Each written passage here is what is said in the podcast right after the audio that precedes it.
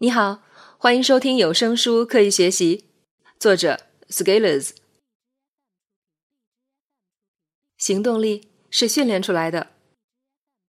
我们在上一节讲了输出倒逼输入，这一节现学现用。先看一下行动力这个概念。如果问一个人行动力强应该是什么表现，可能会有不同答案。例如每天早起，坚持阅读、写作、运动。做事不拖延，把一件看上去不可能做成的事情通过努力做成，等等。行动力是指在存在干扰的情况下，稳定的把事情完成的能力。无论发生什么都不慌乱，能克服困难，并以不可阻挡之势前进。如果把这种表现当成输出，按照输出倒逼输入的思路，我们需要有怎样的输入才能有行动力？而案例和系统的概念关系，力为系统添砖加瓦，系统为力保驾护航。输出行动力需要有行动系统提供稳定供给。那构成行动系统的因素有哪些？我认为有四个方面：一、资源投入和优先级。行动就是做事情，而做事情本身就要消耗时间和精力。尤其是在我们本身就没有多少这类资源的时候，在资源有限的情况下，如果要持续做一件事情，我们能做的也就是把这件事情排到足够高的优先级，不断提升这件事情的权重，直到我们能够确保这件事情的完成。这就意味着需要不断的取舍，放弃和主线无关的事情，突出重点做减法，把腾出来的资源投入到核心上。如果一件事情需要八分的投入，那么我们就按十分的准备去做，以超出规格的模式投入足够多的资源，胜算要比以小博大高很多，同时也更容易进入正循环。在成长会有很多小组，有的专注朗读训练，有的专注听力，有的专注外刊研习，有的专注笔译训练，同时还有关于早起的训练、运动训练、表达训练等等。每年成长会里总会有小伙伴对很多小组感兴趣，尽管我多次告诫他们要先从一个小组入手，仍然会有人同时进入很多小组。但是每个小组的训练任务都比较多，而且都有进群门槛。一开始大家很兴奋，认为自己同时开创了多个伟大的征程。但是通常不到一个月，这群人就会呈现疲软状态。训练任务无法按时保质完成，出现消极情绪，不得不悄悄放弃。这其实就是资源投入主优先级没有安排好的例子。一般刚刚开始持续行动的人，行动力资源不足，行动系统孱弱，先保证一件事情的稳定执行是上策。因为一千天的持续行动经验告诉我，仅仅是把一件事情做好已经非常不容易。而保障持续稳定的做好一件事情，就需要我们不断的舍弃对这件事情造成干扰的事项，克制自己对很多事情感兴趣的欲望。对于长期散漫的人，如果要焕发行动力的光彩，就像在黑夜中拯救快要熄灭的蜡烛火苗，你必须停下手头的所有事情，用双手挡住气流的扰动，小心呵护，让火苗烧得更旺一些。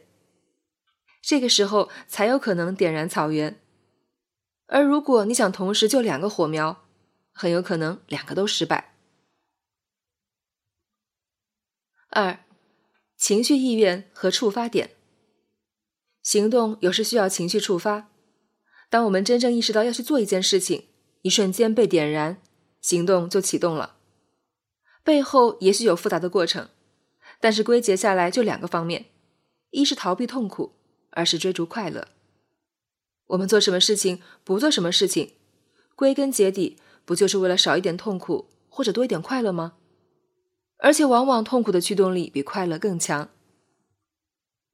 如果我们能注意到痛苦和快乐影响我们的行为模式，并且加以干预调控，对要做的事情赋予更多的快乐、更少的痛苦，就可以比较容易的改变自己的行为。一开始。外在的事情通过快乐和痛苦这两个开关影响我们的行为。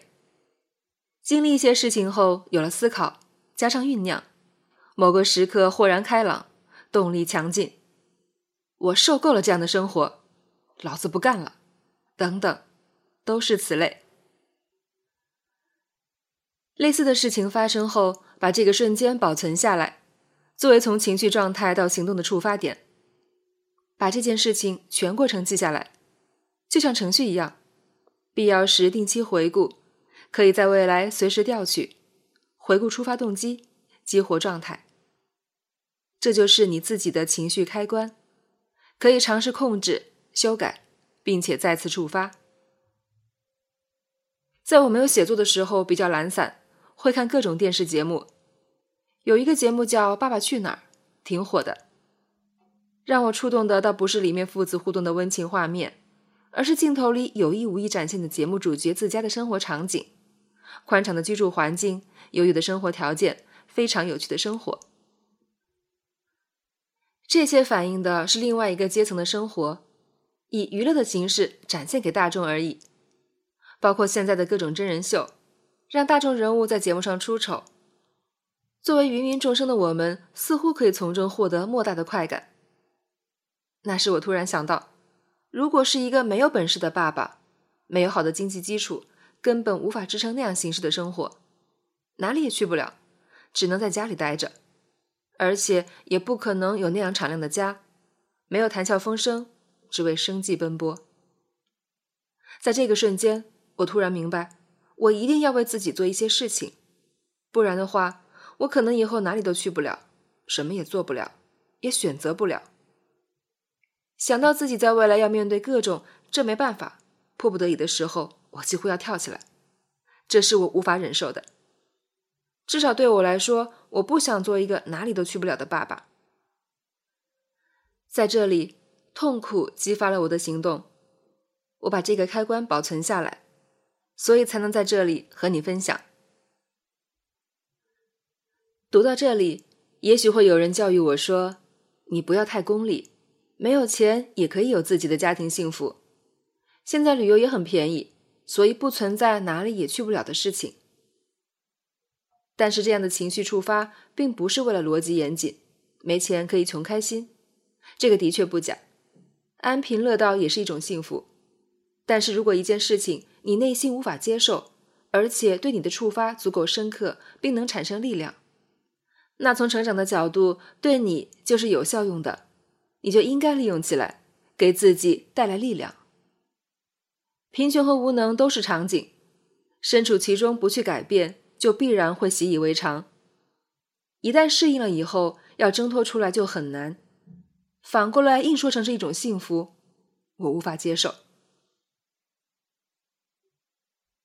所以，你不需要管这样的出发场景是否严格合理，你也不必在意开关是否符合逻辑，你甚至不必害怕其他人的嘲笑。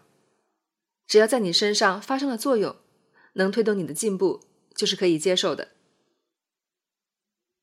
在持续写作的日子里，每每回想起彼时那种情绪触发，包括我写下这些文字的时候，都如昨日重现，仍然有用。让我欣慰的是，的确从那个时候起，我走了很多旅程，有了诸多改变。三年前，我曾经躺在一间阴暗破旧的屋子里，慵懒的看综艺节目。三年后，我在北京有了自己的家。窗明几净，视野宽广，而且我比那个时候更勤奋，这些都是让我感到非常欣慰的地方。因为我的确做了一些事情，于是我在回顾的时候，至少内心不会有所悔恨。我觉得每个人都需要这样一些触发点，可能是来自我们的经历、行动、思考或者见闻，也可能需要一段时间酝酿，累积到一个阈值。然后突然爆发。严格意义上说，单纯一个《爸爸去哪儿》的节目，也许没有那么强大的力量。但是先前许多事件的积累，加上这样一个火星，最终触发了行动。如果读到这里，你仍然处在一个慵懒无聊的状态，仍然在寻找行动的力量，我希望这一出发点能尽早来到。这样的话。我们的相遇会更有深度。三、进程跟进和追踪记录。当我们开始持续行动的时候，需要有跟进方式以追踪行动情况，通过数字量化的方式展现轨迹。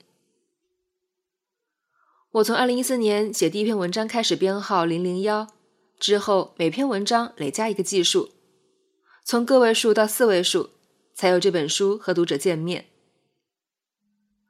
我们需要各种数据化手段标记我们做的事情，不管是记日记还是写总结、写文章或者做整理，只有写下来才不容易忘记，才能抵抗时间的流逝。电子化时代。在计算机上记录也可以起到同样的效果，也可以利用社交媒体的力量去做一些记录，就像我把文章同步在微信公众号上一样。一旦一次行动记录下来，就像在时空中做了一个标记，于是形成一个标的物，你可以用来整理、分析、审视、复盘，这会比仅仅停留在脑海里要好很多。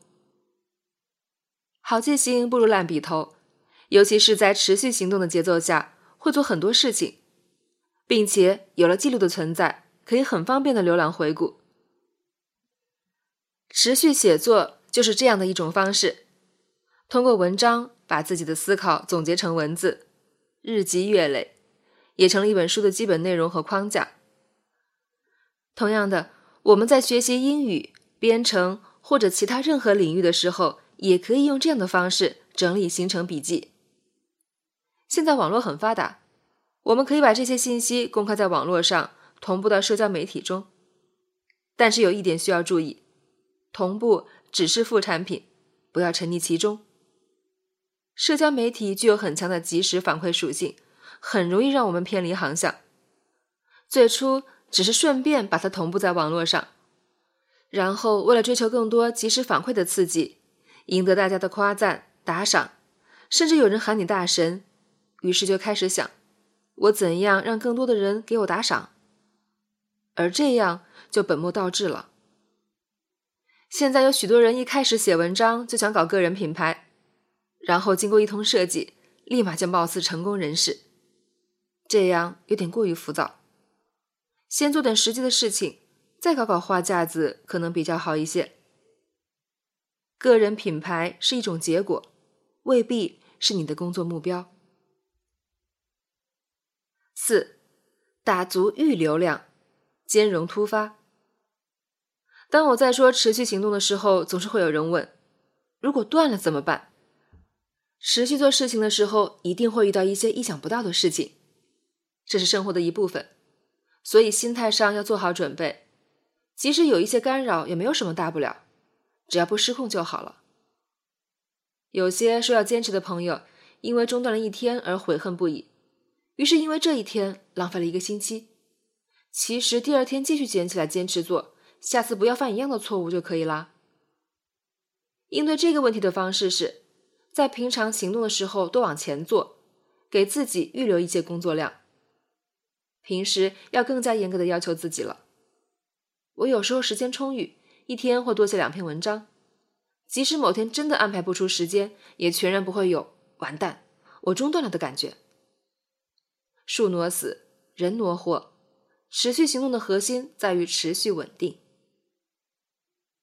成长会里有位朋友在某知名通信企业任职，有一次谈到加班，他说，很多公司的加班是今天做昨天的事情，或者今天做今天还没完成的事情。反正加班是因为做不完事情，而我们的加班是因为今天要把明天的事情做完，这个月把下个月的事情做完，所以能够永远赶在竞争对手前面。另外一个例子是在成长会的一些练习小组里，每天都会有任务，往往出现这样一种情况：有一些成员从周一到周五没有按时完成对应的任务，于是拖到周六。用一天的时间把所有作业都补完，很多人会觉得这样好像挺正常，平常都做不完，周末再补。其实这是大部分人碌碌无为的原因。换一个场景，你可能就会觉得这很荒谬。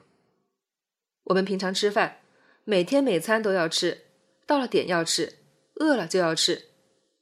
你会不会说，我从周一到周五不吃饭，我周六一天把前面五天的饭全吃了？你没法五天不吃饭，你也无法一天不吃原来五天的饭。